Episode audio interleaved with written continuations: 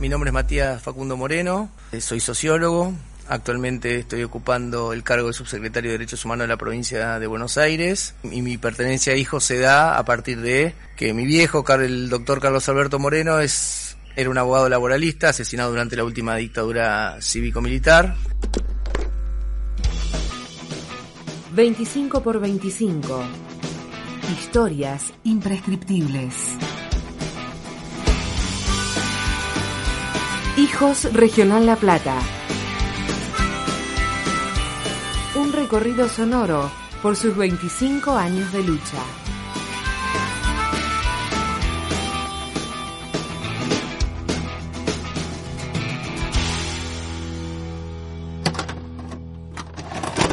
Hijos La Plata para mí fue un, un lugar de una construcción colectiva de lo que hasta antes de entrar a Hijos era una lucha individual. Me parece que lo que hizo Hijos es transformó una demanda individual, un anhelo de justicia individual por cada uno de nuestros padres y madres secuestrados, asesinados o desaparecidos en una demanda colectiva, en una en una experiencia de lucha colectiva. Hijo se planteó una construcción horizontal con todo lo que eso significaba en un colectivo donde la única condición que nos juntaba es la de haber sido hijos de, desaparecidos, asesinados, exiliados y preso político.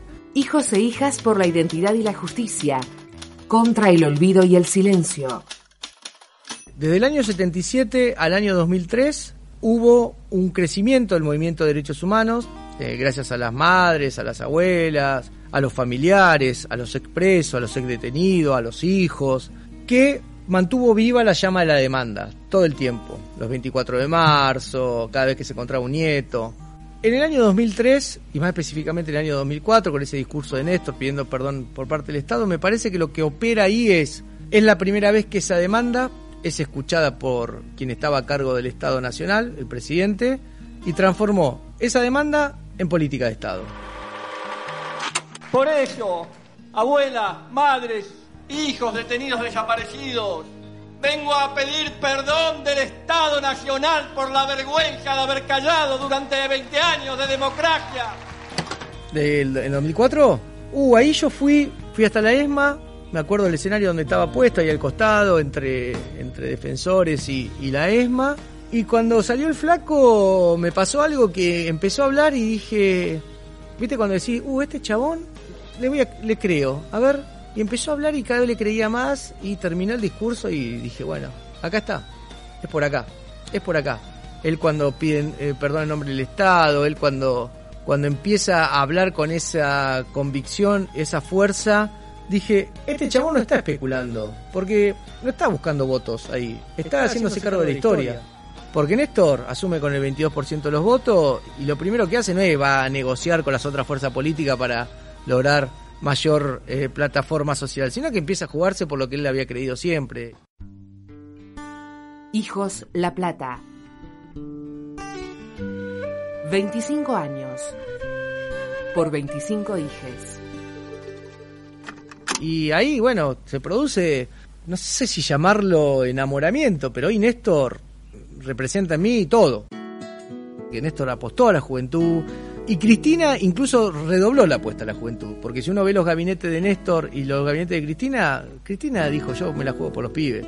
Y bueno, hay un pibe que es gobernador hoy de la provincia de Buenos Aires, así que mal, mal no le ha ido a esa, a esa apuesta. Eh, así que hoy Néstor y Cristina, bueno, son los lugares, son nuestros jefes, por llamarlo de alguna manera, ¿no? Eh, después tenemos otras referencias, pero Néstor lo que significó, no tanto incluso desde pararme como hijo desaparecido, sino como militante político. Néstor me, me representa lo que yo siempre había creído que era el peronismo.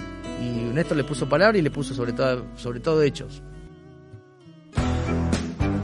Hijos e hijas por la identidad y la justicia, contra el olvido y el silencio.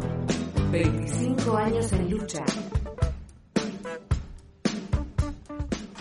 Gracias a estos dos actores, el Movimiento de Derechos Humanos y, a Néstor en principio y a Cristina después, es que hoy atravesamos un desarrollo de las políticas reparatorias que no solamente tuvo que ver con anular las leyes y permitirnos a nosotros presentarnos nuevamente como querellantes, sino que tuvo que ver con la transformación del exceso clandestino de detención, tortura y exterminio en espacio para la memoria, un espacio de transmisión para la memoria, que tuvo que ver con el reconocimiento que tuvo Néstor y Cristina hacia las madres, hacia las abuelas y a, los organismos de derechos humanos todos, que tiene que ver con la reivindicación de la generación del 70, cuando Néstor dice yo me siento hijo de las madres y las abuelas, eso en el plano de lo simbólico es muy fuerte, y que tiene que ver también con la reivindicación de los ideales de nuestro viejo, básicamente, ¿no? Eso me parece que es lo más importante.